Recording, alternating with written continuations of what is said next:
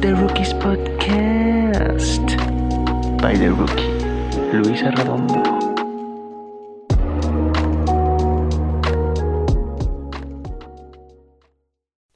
Hey, buenos días, buenas tardes o buenas noches, dependiendo de la hora en que tú, bro. Sí, tú. Hey, saludos, perro. Auditorio Nacional. Eh, en la hora que tú estés escuchando, eh, bienvenidos al primer episodio oficial de The Rookies Podcast. Yo soy The Rookie, Luis Arredondo. Y no saben la emoción que cargo en estos momentos. Yo creo que ya se habrán dado cuenta. No saben, no saben la emoción que cargo en estos momentos. La emoción que cargué toda la semana pasada. Eh, después de, ver sus buenos comentarios acerca del, episodio introductorio.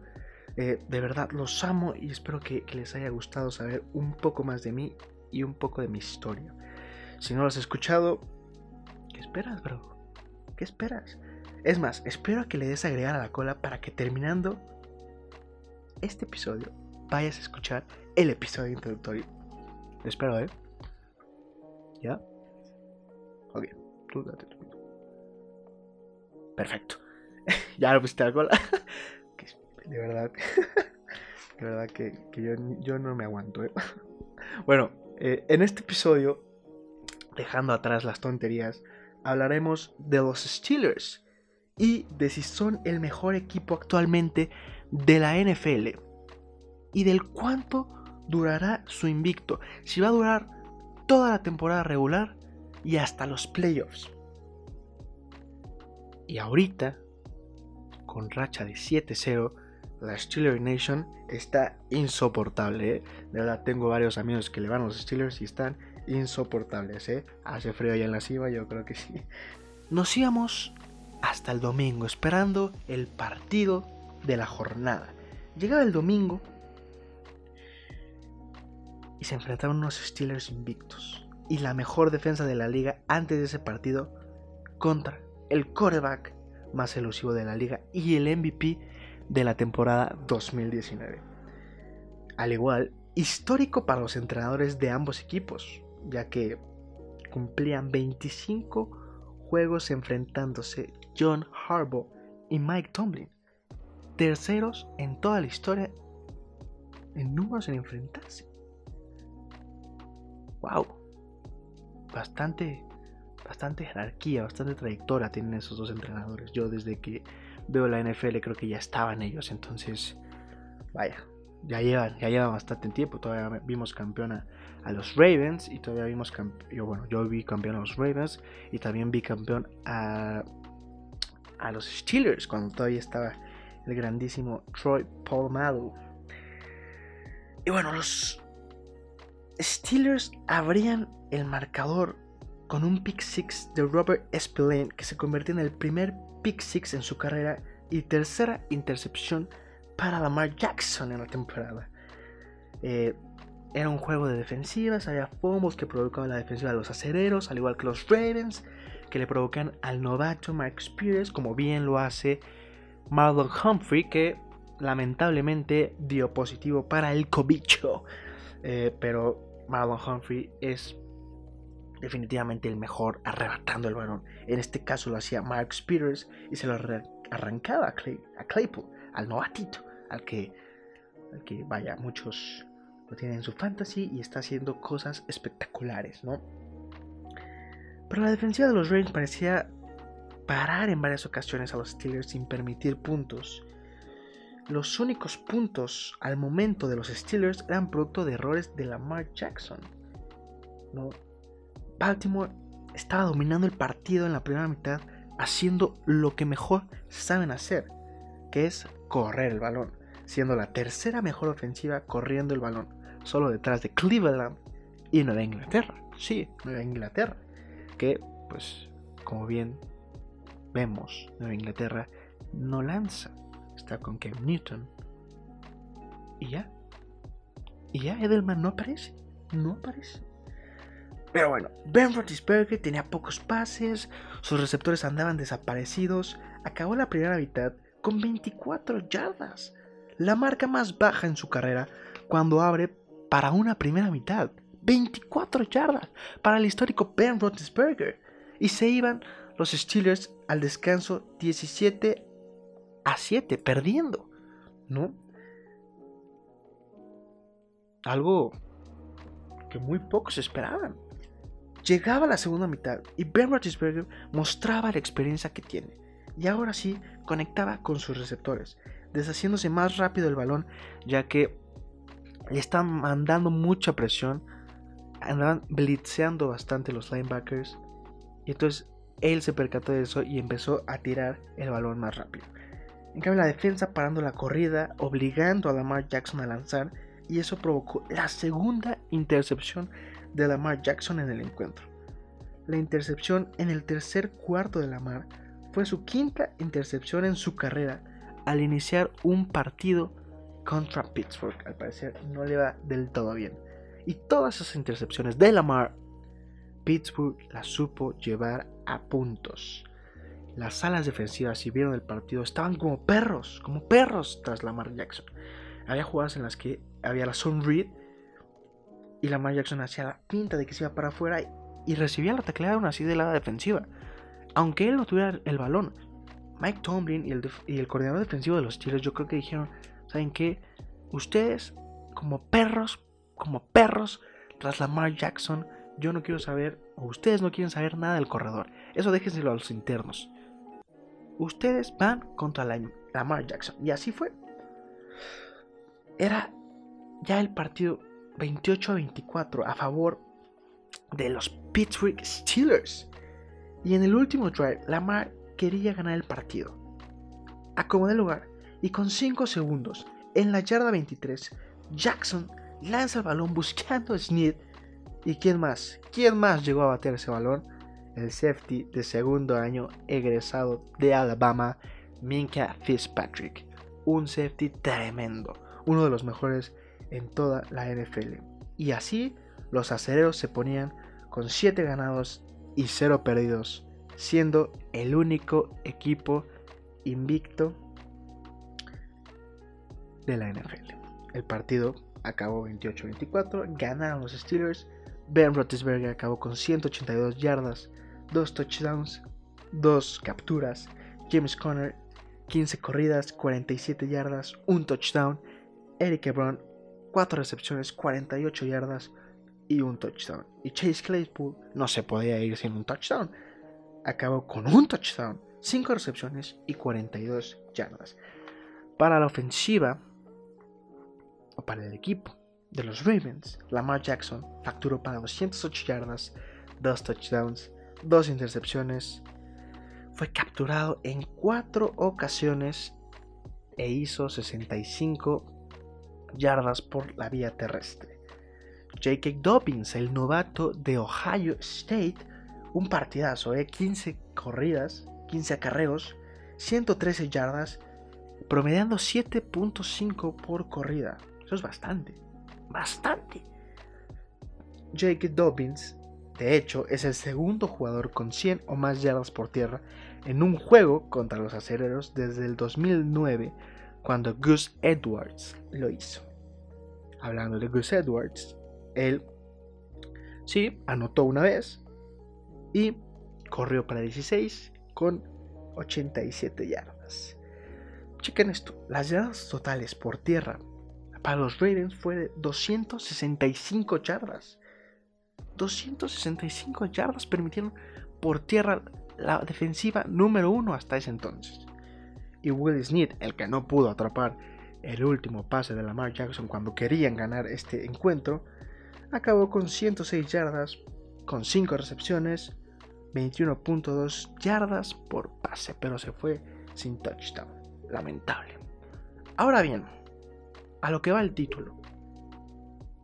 ¿Los acereros llegarán invictos a playoffs? Bien, yo pienso que no llegarán a 8-0, sí, eso es evidente, ya que la siguiente semana se enfrentarán a unos vaqueros que están terribles, o sea, a unos vaqueros que dan pena. No, yo soy vaquero, sí, yo soy vaquero, pero pero dan pena, ¿no? Uno los ve, uno ve esperanzado, un fanático esperanzado, los ve y van empezando bien los primeros drives y después en declive, en declive total, dando vergüenza.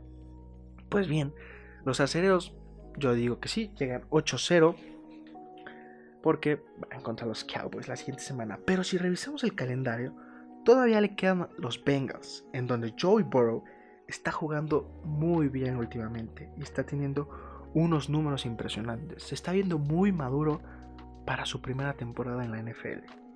Le queda otro partido contra los Ravens en la semana 12 y en la semana 14 van contra los Bills que mm, no lo sé, pero no sé qué piensan ustedes, pero últimamente no se han visto bien.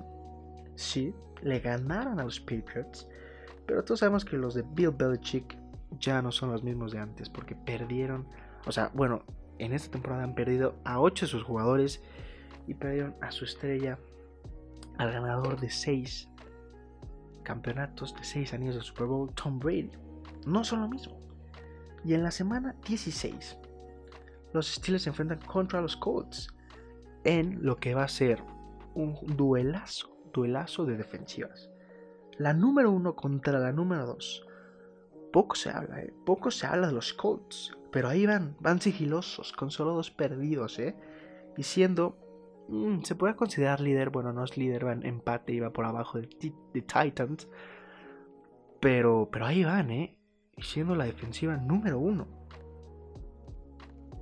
Y terminarán los Steelers la temporada regular contra los Browns. Que ya mencionamos, es la ofensiva número uno por la vía terrestre. Y sí, la número 3 le logró hacer todo ese daño, si la número 3 le logró hacer todo ese daño, le logró hacer 265 yardas, no me imagino lo que le puede hacer Cleveland. A lo mejor y no, ya han jugado, ya jugaron y en el primer juego los Steelers le pasaron duro. 38-7 les ganaron quizás ahí todavía no estaban como en sintonía los de, los de Cleveland, pero veremos qué pasa. ¿Lo ganará? ¿No lo ganará? ¿Qué le hará la ofensiva terrestre de Browns? ¿Quién sabe? Y terminarán la temporada regular. Ah, no. Eso ya, eso ya fue. bueno, así van. así terminarán la temporada regular contra los Browns. Pero yo digo que contra los Colts puede que pierdan. Contra los Ravens yo creo que igual puede que pierdan. Contra los Bengals a lo mejor y no, pero va a ser igual un duelazo. Entonces llegarán los Steelers invictos. Yo digo que no. Y ahora bien, los Steelers son el mejor equipo actualmente de la NFL. También digo que no. Y no porque yo pondría por encima a los Chiefs.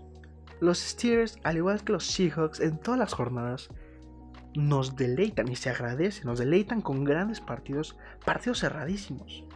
Menos el ya mencionado contra los Browns, ¿no?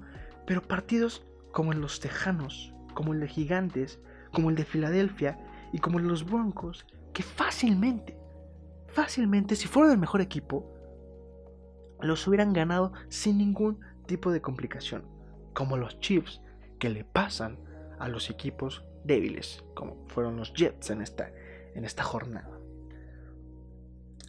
¿Y qué le falta o qué pondría yo para que los Steelers fueran el mejor equipo actualmente en la NFL? Para que consigan ese título, yo creo que necesitan encontrar un balance entre la ofensiva y la defensiva. La defensiva, como vimos el partido pasado, respondiendo en los momentos importantes. Eso no hay duda. Responde cuando tiene que responder, carajo. y, le daban el balón a la ofensiva. Que bien, la ofensiva de Roethlisberger sí llevó esos intercambios de balón que les dio su, defensiva a la zona de touchdown. Pero si quieren ser los mejores, no tienen que responder solo cuando su defensiva les da el balón. Lo tienen que hacer siempre, independientemente de lo que haga su defensiva. Y vaya, vaya que cuentan con demasiado arsenal, con demasiadas armas como lo son James Conner, Eric Ebron, Juju Smith Schuster, el novato Chase Claypool, Deontay Johnson y James Washington. De verdad pueden hacer todo con estas armas. Si logran dar lo mismo que lo que da la defensiva, es como una relación, bro. Si tú das lo que ella da y si tú recibes lo que tú das, la relación va a ir perfecta. Sin duda, sin duda alguna. Si tú das y recibes lo mismo, no hay más. Ahí, bro, ahí, cásate, bro. Ahí, ahí es donde tienes que buscar y buscar. Pero si no recibes nada de lo que tú das, papi, next, thank you, next, perro. ¿No? Chau, chau. Pero bueno, como dije, tienes que dar lo que tú das. Lo que da la defensiva, lo tiene que dar la ofensiva. Doy por seguro que los aceros pueden llegar a ganar el Super Bowl. Y sí, así lo digo. Y no le voy a los estilos. Pueden llegar a ganar el Super Bowl si encuentran ese balance entre la ofensiva y la defensiva. Entre que la ofensiva se concentre solo en marcar puntos independientemente de lo que haga la defensiva. Ahí está, ahí está. Lo dije bien claro. No soy de los estilos, pueden llegar a ser el Super Bowl, pero esas son las condiciones. Los líderes, los líderes, vamos con los líderes. Eh, los líderes eh, de yardas por pase, o sea, de yardas por la vía aérea, los líderes por la vía aérea, eh, es Matt Ryan con 2.462. Le sigue Patrick Mahomes con 2.315. Luego el novato Joey Burrow 2.272. El experimentado Tom Brady 2.189. Y Josh Allen en el quinto lugar con 2.172. Eh, por la vía terrestre, por yardas, eh, está el King Henry, Derrick Henry, que promedia 110.7 yardas por juego. Wow, wow, wow. Luego sigue Dalvin Cook, que si bien estaba lesionado, puede hacer mucho más, eh, pero tiene 632 yardas. Luego le sigue el novato Edward Eller de Kansas City, con 572 yardas. Luego Todd Gurley de los Atlanta Falcons con 531. Karim Hunt con 529 se coloca en el quinto lugar eh, para pases de touchdown. El líder es Russell Wilson con 26. Eh, para recepciones en yardas, DeAndre Hopkins con 704. Recepciones de touchdowns, Mike Evans está empatado con con 7 con Devante Adams, Adam Thielen, DK Metcalf y Tyreek Hill. Eh, para touchdowns por la vía terrestre, Dalvin Cook eh, es el primer lugar con 10. Luego está Derrick Henry empatado con Todd Gurley con 8. Luego le sigue Kyler Murray, quarterback de los, de los Arizona Cardinals que descansaron esta semana, con 7. Y luego Cam Newton con 6. Para la defensiva, en las intercepciones se coloca. Ah, no, hay 3, 2, 3, 4, 4 empates con, con 4 es Kay Fuller, eh, Xavier Howard, Davis de, de, Tampa Bay y Jackson. Y tacleadas, eh, ¿quién tiene tacleadas? ¿Quién tiene más tacleadas? Hay un empate entre Blake Martinez con 82 y Jalen Smith de eh, los Vaqueros con 82. Irónico, ¿no? Que, que, sean los mejores tacleadores cuando, cuando sus equipos no son los mejores, ¿no? Eh, eh, Kendrick se pone en 78 en el, segundo, en el tercer lugar. Bobby Wagner con 74 tacleadas en el cuarto. Y Cunningham con 71. Para capturas al quarterback, Miles Garrett tiene 9, 9.0. Empatado con Aaron Donald, que igual tiene 9.0. En el tercer lugar está Graham de las Águilas de Filadelfia con 7. En el cuarto lugar, Jason Pierre-Paul con 6.5. Y en el. O sea. Ah, no, está empatado con, con Khalil Mack, igual con 6.5. Esos serían los líderes. Eh, tras la semana 8. Los líderes en cuanto a yardas, en cuanto a tacleadas, en cuanto a intercepciones. Y, y, bueno, eso sería todo por el episodio de esta semana, de este martes. Eh, muchas, muchas, muchas gracias de verdad por, por, tomarte un poco de tu tiempo. un poquito, un poquito seguro. Bueno, este, una hora. O, al menos escuchar, ¿no? Eh, también estaré dejando eh, en qué minuto está, está cada partido, tampoco para que se, les haga tedioso. Pero de verdad, gracias, gracias por oír The Rookies Podcast, el podcast de este pobre novato que no, no es un experto para nada en análisis deportivo ni en narración deportiva. Eh, solo quiere pasársela bien, disfrutar de, la mejor liga del, mundo, de su equipo, de su, eh, de su deporte favorito, que es el fútbol americano, y, sería todo. Eh, y ya, síganme en mis redes sociales, en Twitter, de verdad me den parotes y me siguen a Twitter y a Instagram. En Twitter estoy como arroba luis-arredondo m y en Instagram estoy como luis.arredondo m. Y si están, dije en YouTube, si están viendo esto en YouTube, de verdad no les quita una hora y 11 minutos como en este capítulo, pues darle un like, ¿no? No te quita nada, tampoco te quita nada compartirlo. Bueno, compartirlo sí un poquito más de tiempo, pero si le pones ahí tu like, de verdad me ayudas bastante bastante, bastante. Eh, y nada, yo soy The Rookie, Luis Arredondo, y nos vemos el próximo martes, la próxima semana, el próximo episodio, con más de la NFL. ¡Chao!